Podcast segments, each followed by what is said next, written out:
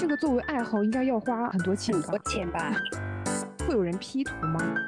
非常直观的，能容易让你产生感情上的这种汹涌的波涛的这么一种自然景观。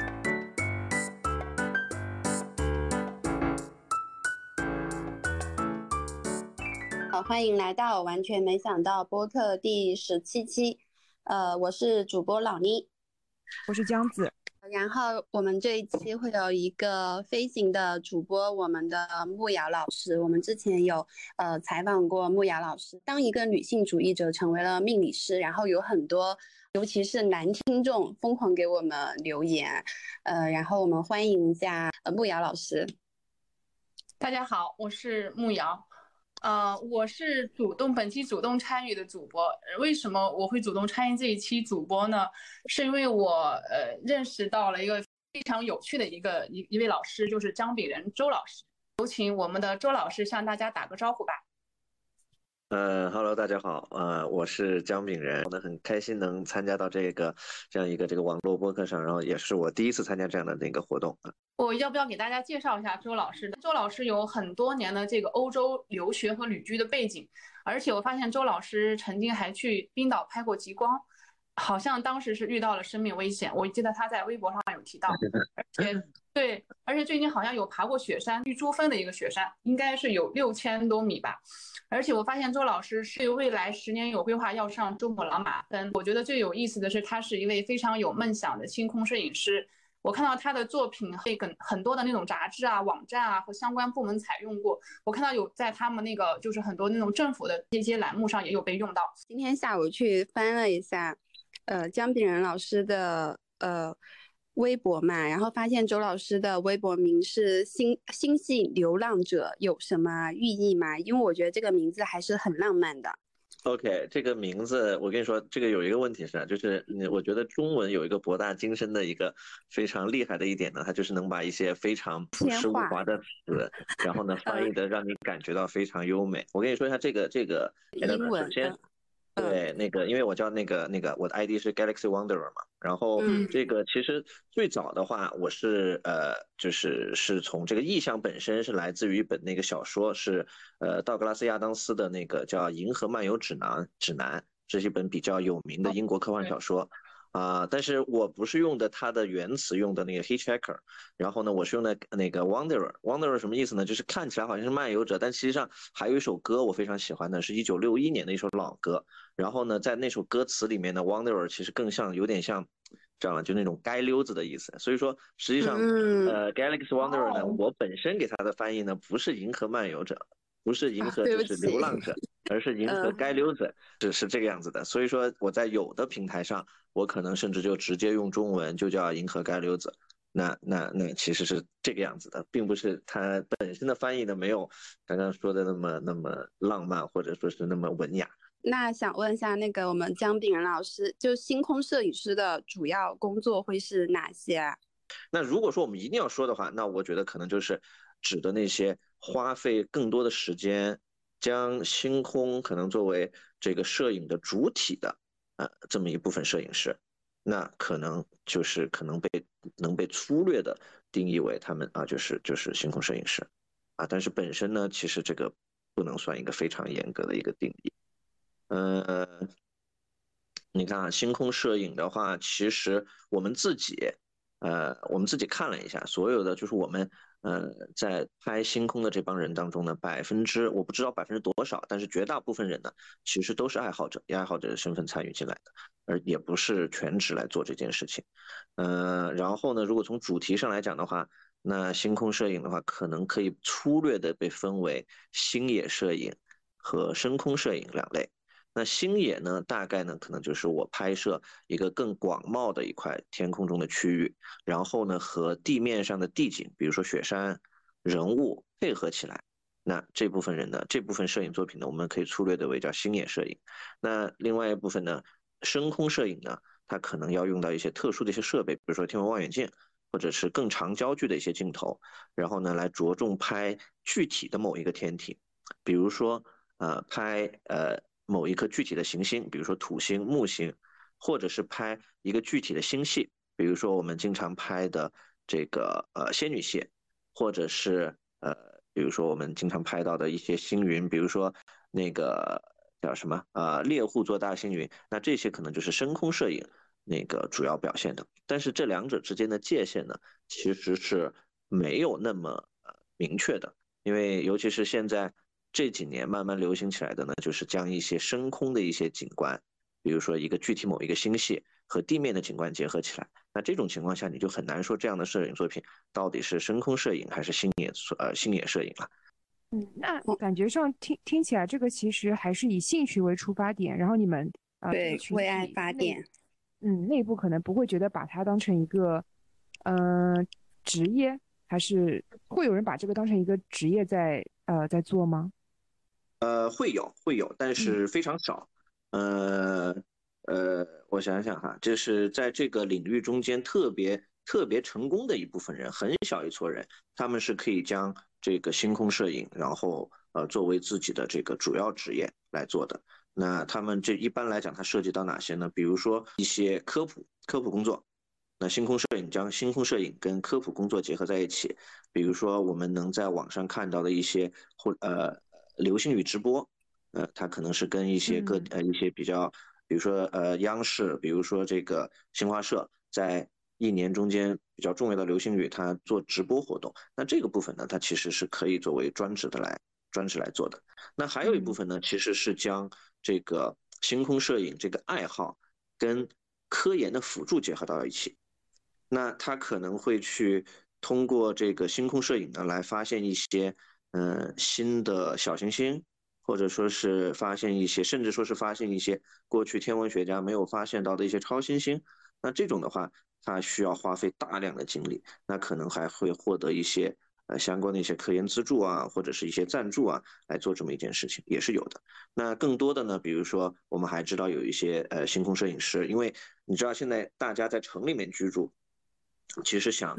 关心的这个。愿望呢，经常其实是不容易满足的。第一，你不知道星星怎么观测，也不知道怎么拍摄，也不知道去哪里看。所以说，有一些摄影师呢，会专门组织这样的这种呃专门的旅行团，或者说是摄影团，然后呢就带人一起去观星，或者是进行星空拍摄。那也有以这种这种方式作为自己自己职业的这个星空摄影师，但是这些都非常少啊。那呃，更多的应该说很绝大部分都还是把这个作为作为一个自己的爱好。来参与，嗯，那这个作为爱好应该要花很多钱吧？钱吧？这个是一个误区。当然了，如果说你要呃在设备上进行精进，那投资这个可以上不封顶，但是它的入门并不困难。就是拍你想拍到星空，或者是想拍到这个比较好的这个，无论是星野也好，还是深空作品也好，其实从金钱本身上的投入来讲，它没有大家想象的那么高。呃，我们最简单的，如果说你不需要，我们就可以用一台家用的单反相机，一台这个家用的这种普通的大光圈镜头，一个三脚架，那就可以进行最基本的这个星野拍摄了。但是呢，星野对这个呃人的挑战呢，主要更多的是什么呢？更多的是这个它是一个呃强计划性与强随机性呃相结合的这么一件事情。那强计划性呢，主要是指的就是天体的运行周期、位置。它是可以进行精确的呃预测的。我们是有一些辅助的一些软件，我可以知道我在什么时候，就是在某一个地景可以拍到某一样景物，啊，理论上这些东西是我可以做的。但是它又有强随机性什么呢？就是呃，我们需要花费大量的时间，首先到达适合观测这个呃适合拍摄星空的这个目的地，这是一方面。那这种情况下，你大家如果说是业余爱好来讲的话，首先你可能呃工作不允许。再来，呃，基本上这个我们需要有一个，呃，一个所谓的观测条件良好的这么一个呃地理环境呢，那可能就远离城市，而且呃越好的可能越远。那我们像我的话，我自己的话，我经常去的就是川西、西藏这两个地方。那对于普通的爱好者来讲的话，他没有办法正好在那个时间到达那么远的地方。啊，这是第二个事情。第三个事情，强随机性体现在哪里呢？就是因为天气对呃星空拍摄呢是一个呃应该是决定性因素。虽然我们有些辅助软件，甚至可以精确到看那个呃某一个时间的这个云层的一些分布，但是都没有那么精确。所以说我们每次去的时候，实际上都带着非常忐忑的心，都知道今天即便是我已经做做好了万全的准备，那我今天晚上也有非常大的可能性什么也拍不到。那所以说这个是非常耗精力、非常耗时间的一件一个事情，并且呢，由于天体本身的运行周期它比较长，我们这一次错过了，那可能你今年甚至说是你这一辈子就错过了。那比如说在有一些彗星上面，呃，我们前几年拍摄的那个新智彗星，那你如果上一次没拍到，那你这辈子也就没有没有机会再拍到它了。那如果上一次因为天气的原因耽耽误了，你这辈子也没有办法拍到。另外还有一个话，有一些天象。比如说像流星雨，那这个就真的很拼运气，就是有的人一晚上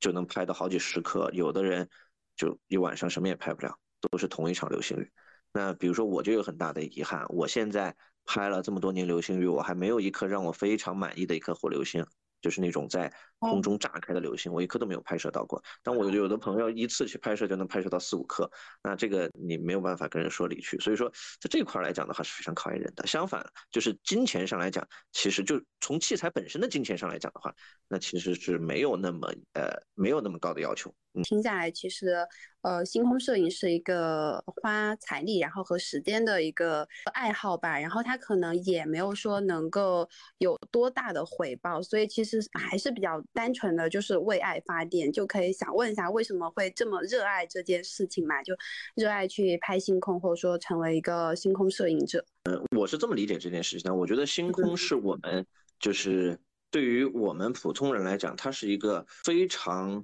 直观的，能容易让你产生感情上的这种汹涌的波涛的这么一种自然景观，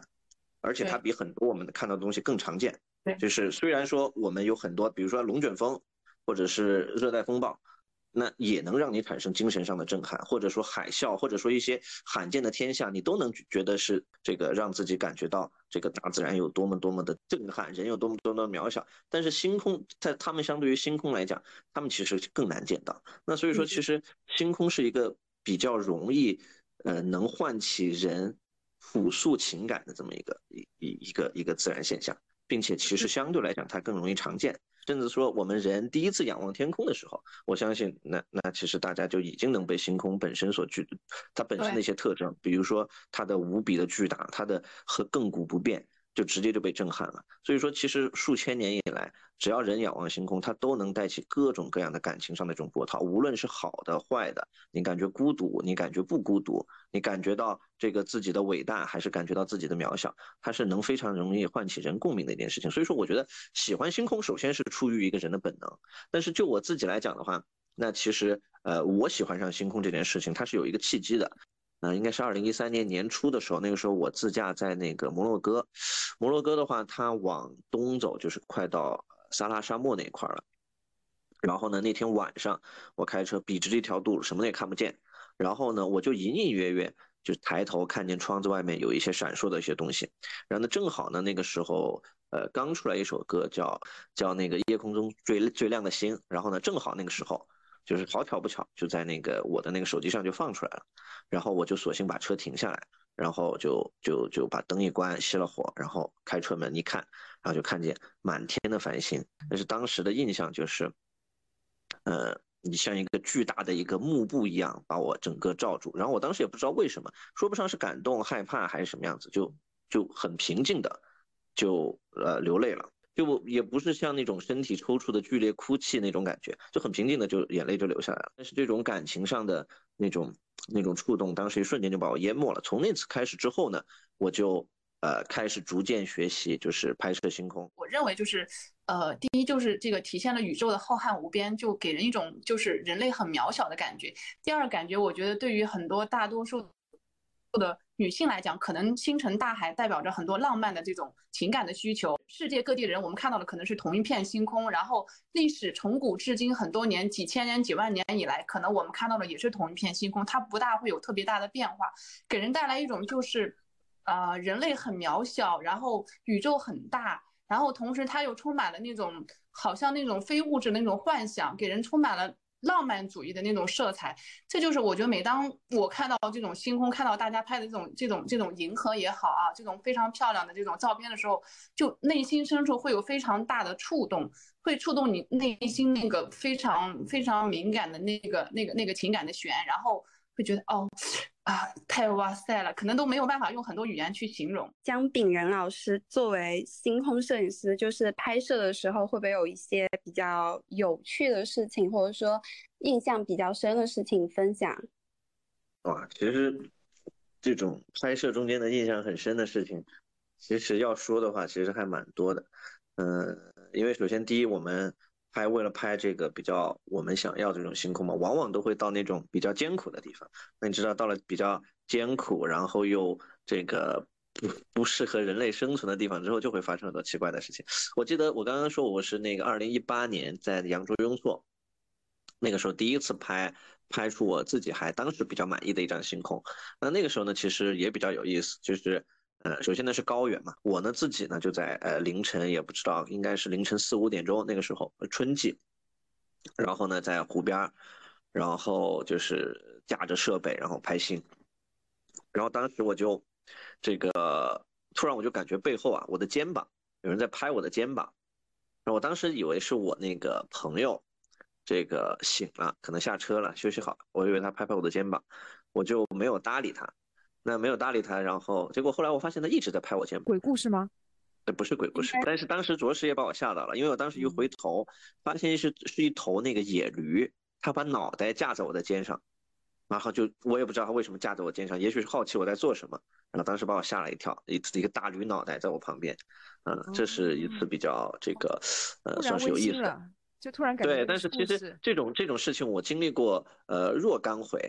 不见得每一次在野外遇到动物，你都是这种呃比较温顺的动物啊。当然还有很多其他的，就我们所就刚我刚刚说的，其实这个充满了随机性。所有的软件，所有的这个天气预报都告诉我们那天晚上应该万里晴空，应该能拍到就是贡嘎上空的这个呃夏季银河。但好巧不巧，那个云层就比我它的云层的最高点就比我高了五十米。如果当时有无人机，那可能就拍摄成功了。但就差这五十米。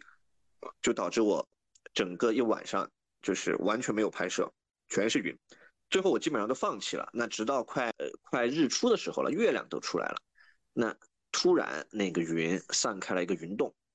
然后正好银河就从那个云洞中间就露出来了，就只有呃可能一分钟不到的时间吧，就拍摄了几张照片。然后是就是以我的那个搭的那个帐篷，然后为前景，然后。呃，天上是云，然后正好那个云洞啊漏开，然后里面是那个夏季银河最亮的部分。那张照片我还蛮喜欢的。其实这个工作还蛮考验人的这个体力的。如果说没有一个好的身体，其实没有办法完成这些工作。是这样的，对体力的要求，首先你要愿意去吃苦，它一定是一个吃苦、非常吃苦的一个活。再来，你要有能力去吃苦。嗯，尤其像我们去高原的话，它不是说是你有毅力你就可以的。我好几次去高原，为什么我现在拍星我都倾向于一个人去呢？就是因为，就是我有好几次都遇到了，就是我的同伴发生严重的高反，然后导致我的那个拍星计划就没有办法进行下去，然后就只能送他回机场最近的机场，或者是那个最近的城镇带他去看病。那出现过三次这样的事情。嗯，所以说我现在拍照呢，因为我自己我对高反还是抵抗力还是比较强的，所以说我还是都倾向于自己自己一个人出去拍摄。嗯，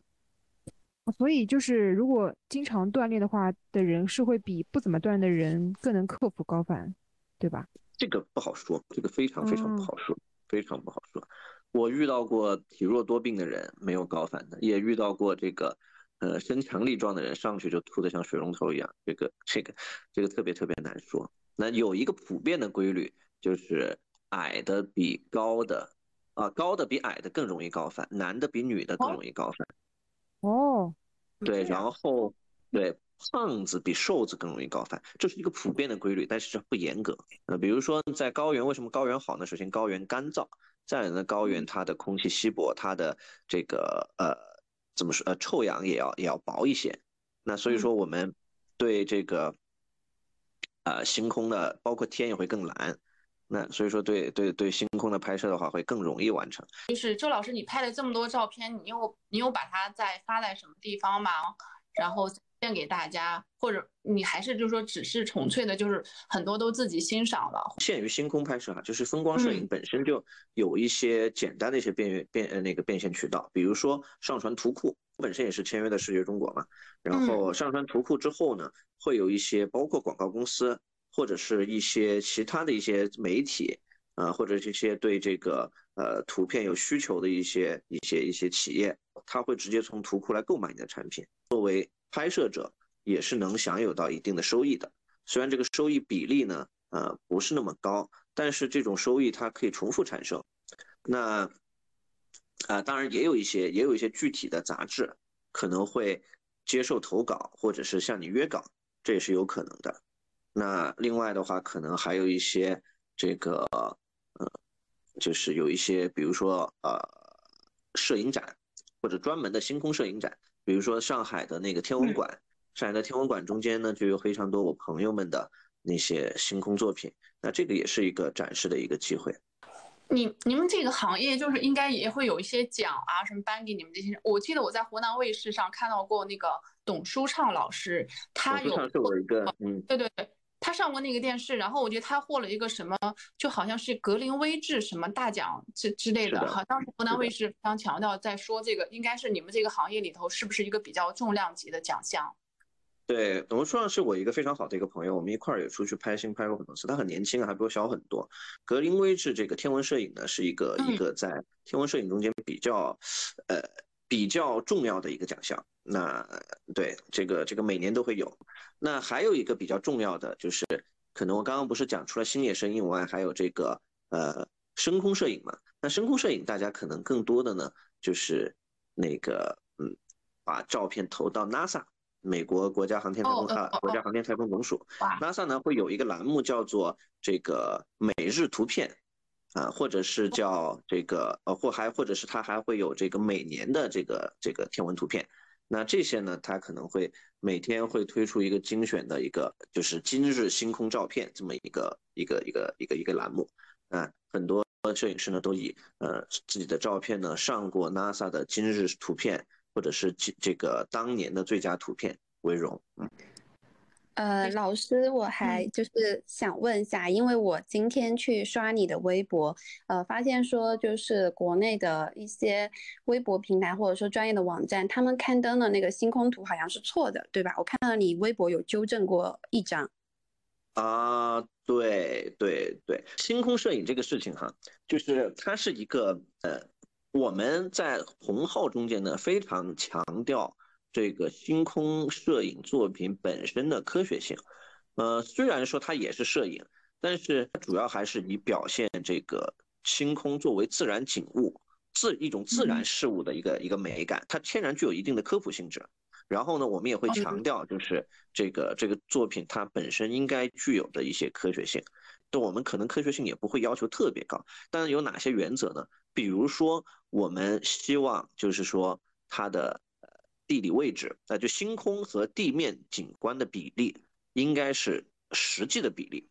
而不是任意放大的、任意放大或者拉伸的。比如说，这个星空它实际应该出现在某一个事物的南面，它本身拍下来就应该是南面，而不是你将一个北面的一个图片跟星空，就是跟你单独拍摄的星空这个 PS 到一块儿，那我们也会认为这样是不合格的星空作品。那还有的话，就包括。这个呃呃，就是一些天文的一些事件，它是否科学？它的表现方式是否科学？比如说，当你拍摄流星雨的时候，我们应该知道流星雨它的辐射点是在什么样的位置位置，流星是从哪里这个呃辐射出来的，而不是说是就是说胡乱的拼接。所以说，你看我们纠正到的一些。这个图片呢，也更多的是基于这样的方式，尤其是当刊登这些图片本身的媒体本身就是一些这个科普性质的媒体，比如说呃中国国家地理，那我们更会对这样对，嗯嗯，对，更会对他们进行一些更严格的一些一些要求。就是想问一下，那个星空摄影师这个圈子里面会有人 P 图吗？因为我知道很多啊拍风景的、拍山啊、拍一些草原啊什么，他们可能会后期，呃，或多或少会稍微 P 一下，而且这种 P 应该是这种摄影的奖项是有允许的范围的。特别是像星空摄影，有些时候你们会把星轨就拍一个很长时间的，呃，曝光之类的，你肯定要后期去做一些合成，然后让它呈现出来一个比较好的效果。那如果有同行去 P 照片，这种你们是会害群之马？会有人这么做吗？然后你们对会发嗯？对，首先首先我是这么理解的啊，就是后期这件事情，P 图也好，什么也好，它是摄影作品中间必须存在的一个环节。但是就是我还是强调一个什么呢？就是星空摄影，我刚刚说了，就是它本身承载了一定的呃科普的属性。那所以说你的后期，它当然可以，当然必须要做后期，因为首先你的你涉及到你的这个长时间的曝光，涉及到你对一些一些比如说拼接拼接，比如说你的天空和地景，可能需要通过若干张不同的照片拼起来。因为星空是在天空中是移动的，它要旋转的。那地景如果说地景跟着旋转，那地景就糊了。所以说我们在一个非常普遍的一个技法是，地景和天空分开拍，然后再通过这个后期的方式将呃天空和地面合到一块儿。但是呢，就像我刚刚说的，星空摄影因为它本身所具有的科普性质，我们会要求星空摄影至少在我们中间，呃所有的同好者中间会自觉的要求我们它的这个后期。它有的有一个底线，就是不能让星空变得不科学，本身不科学，啊，我们不能去虚构虚构不存在的星空。但是至于说你要表现什么样的色彩、什么样的光影，那其实这个审美是主观的。那我觉得这个这个事情就另当别论了。嗯嗯，我就我会这么问，是因为之前某某某某不到手机厂商，呃，出过这么一件，就是他们发布了一张用手机就能拍到的星空的照片，然后，呃，就是后来就有呃摄影师跑出来说，他觉得这个是呃算法或者是做了假，这种，就所以在你们这个圈子里面会去，就是怎么说呢？就如果有这种算法或者是后期做出来的一个假的照片，你们是能能够马上看出来的，对吧？刚刚说这个手机厂商这件事情，我觉嗯得还不是说是这个，我觉得它的它的争议不是集中在星空拍摄本身上来，就是那张照片本身是没有问题的，唯一的哦区别在于是那张照片它不是拿这很有可能不是拿这个手机拍出来的。那我记得争议点可能是在这一点。至于说是这个呃，我们清空是不是后期能不能看出来这个嗯事情，嗯。你要这么说吧，如果一个人他真的就是我就是今天要作假，我就是一定要做，那其实他是可以骗过很多人的眼睛的。我我查了一下，呃，后面自己说这个他们没有没有作假，就这真的是用手机的算法拍出了星空。嗯嗯，那我觉得这个如果是这个样子的话，那我觉得这个事情就是，嗯，怎么说呢？呃，我我个人是乐见于这个新的技术。新的技术来这个不断的拓展，就是呃摄影的边界的，因为算法这个事情我们没有一个，至少现在没有任何一个法律或者是一个呃这个明确的一个量化的标准告诉我说我某张图片中间有可以有多少算法。可以有多少的这个这个实际拍摄的？而且你知道，大电子产品拍摄星空这件事情本身，它本身就蕴含了大量的算法。比如说，我们要对这个照片进行降噪，那你可以通过多张照片堆栈进行降噪。呃，那也有越来越先进的一些一些一些软件，能通过这个 AI 的算法来给你实现降噪。那他们可能会达到同样的效果。你并不能说我。这个通过 AI 算法实现的降噪，就不如通过从从从手段本身的这个这个道德优势上来讲的话，你并不能说就是我通过某一种技术实现的，就一定比你的这个纯手动实现的，呃，就是就是怎么说呢，更更更劣质一点。这个，嗯。呃，我觉得不能这么说。我觉得随着你技术的拓展，你会我们会有更多的东西，更多的主题去拍摄，更多的呃更更容易的拍摄到我们想要做的作品。那其实这是件好事。其实现在拍摄中间有很已经有很多算法。嗯，那无论你是用这个手机也好，无论你是用这个呃相机也好，呃都是要这样的。嗯嗯，所以呃，姜敏仁老师不是那种原教旨主义的摄影师，就不会要求一定要用某一种呃规定的，或者是他们你们约定俗成的一种呃工具或者方式去拍摄。只要大家能够从拍摄星空这件事情获得一些东西的话，其实你都是 OK 的。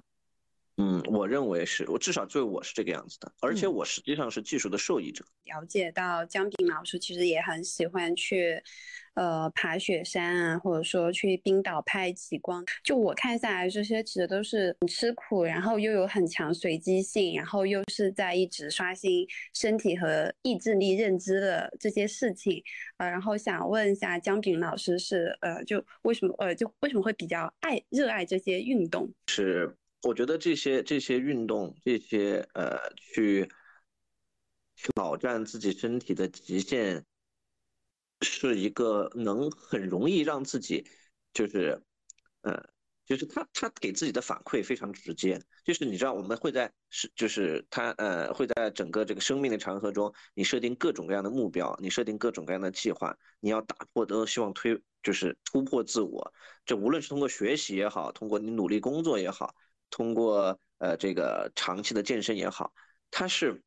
但是这些往往这些东西，它都是一个需要在很长的时间尺度，很长的时间尺度去去去获得这个呃回报的这么一件东西。那但登山，呃登山这件事情呢，对于我来讲，它是一个我很清晰的能看到自己的边界，并且当我突破这个边界的时候。我很清晰的能感受到自己，就是啊自己的突破，以及说是就是我的这个呃身体或者说我自我本身所有能量剩余的能量的这么一个，它是非常容易量化的这么一种呃感受上非常容易量化的这么一种运动。你当你每次突破边界的时候，你能清楚的感受到，OK，我的极限在哪里？至少说我这次的极限在哪里？那我。大概我需要怎么样来提高我自己的这个呃这个上限？呃，你是有这样一个很立竿见影的反馈的，嗯，所以说他给我的这种反馈呢，让我就是在每一次挑战这种高海拔攀登的时候呢，就让我感觉到呃我自己的极限是在一次一次突破，他这种感受非常直接，这就是我喜欢他的一个非常重要的原因。再来一个非常重要的原因呢，就是呃高海攀高海拔攀登确实能。让你看到你从任何角度都无法看到的美好风景，那我觉得这个也是一个非常重要的一个原因。那这两个原因呢，就导致了我就是现在对攀登是有非常强的热情的。我很想知道一下，就是周老师在爬雪山的时候，当你登顶的那一刻，你你心里在想什么？当你看到这眼前的这些景致，想到自己今天站在这么高的地方。你心里会有怎样的感受？我会觉得，呃，因为我现在至少说是我的爬山经验哈，就是虽然说可能比有的普通人多那么一些，但是对于很爬山登山的大佬来讲，还是还是一个入门的一个水准。那至少说是在我目前有限的这种登山经历当中呢，呃，我能感受到我就是还远远没有达到我自己的边界。自己的这个极限的上限，所以说我登顶的时候，我往往想念的、想着的就是，呃，我下一座山峰应该是哪里？是，我就已经计划好了。那这是我最直接想到的。当然，接下来我也会欣赏眼前的这个，呃，风景，无与伦比的风景。你可以比如说我在玉珠峰顶上，我能环视过去，我能看见整个，因为正好是日出嘛，你能看见就是。太阳把你的影子投，就是投映在整个的这个昆仑山脉上面，然后你的影子就像火箭一样，或者像一个非常快速的飞鸟一样，很快的就穿过整个昆仑山，然后洒向这个洒到这个这个可可西里这个广袤的土地上面，会有一种非常别样的一种感受。比较想问，呃，姜炳老师的是，就是我听下来，其实你又创业，然后又是一个专业的星空摄影师，然后我觉得说，其实你像是一个时间管理大师，可以分享一下这个经验吗？呃，因为我觉得我们现在年轻人可能，比如说我工作的话，我就觉得工作已经榨干了我所有的时间。对，嗯，这个这个，我很多年前，应该是四五年前接受过一个采访，问了同样一个问题，嗯，怎么说呢？就是。其实我我并不觉得，首先我我这个人有一个非常天然的一个特质，是我不太睡觉。这不太睡觉呢，是一些当然也有一些客观因素造成的。那可能就是我我确实是有一些失眠。我睡眠少了之后，我其实会做很多事情，当然这个对身体也是有伤害的，这是一个事情。第二个事情，我不太同意，就是说大家没有时间。我是觉得大家是有时间的，因为我观察了一下，就是呃，更多的呢，其实是把一些可能可能更多的大家不是缺时间，而是缺乏把这些零散的时间，就是聚集到一块儿，然后来。整合成一件完整的事情，这么一个一个能力。你看，我们有的时候会，我我是觉得大家有的时候会对有一些大家不自己不熟悉的一些领域，它的一些时间的这个呃这个消耗呢，有一些错误的估计。比如说拍星空这件事情，听起来好像是我如果没有一个星期，没有半个月，我怎么可能到这个川西或者到西藏去拍星呢？那不太可能，但是对于我来讲，我可能组织的就是另外一种方式，因为我在之前可能会做一些非常精密的一些计划，比如说天气，比如说行程，比如说这个呃，包括对天象的一些观察。那我做的比较呃，怎么说呢？我今年今年飞了三次拉萨，那其中两次都是我周五晚上，然后直接从上海然后飞到拉萨。一般是周六早上到拉萨，在拉萨机场租车，然后直接路上不耽误，直接到我要拍摄的目的地，那是普莫雍措，然后可能要开个呃六个小时左右，正好到下午之后呢，我把地景所有的选好，然后熬夜熬一个通宵，把要拍摄的东西弄完，然后在车上小睡一会儿，开车再从普莫雍措回拉萨机场，然后我就直接坐飞机把车一还，直接坐飞机回到上海来，那实际上。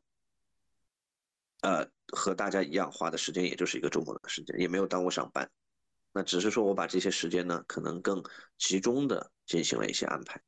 那我觉得其实很多人都是有这样的时间的。我认识的大部分人，就看起来再没有时间，其实我觉得像挤出这样的时间来，其实是也是可以的，并且你仔细想一想，就是甚至金钱上也没有花那么那么多额外的金钱啊。那我觉得，我我愿意把我的这些零散时间聚集起来，花在这个投入到我的这个我的爱好上面。今天的节目就录制就结束了，周老师，好的，谢谢周老师。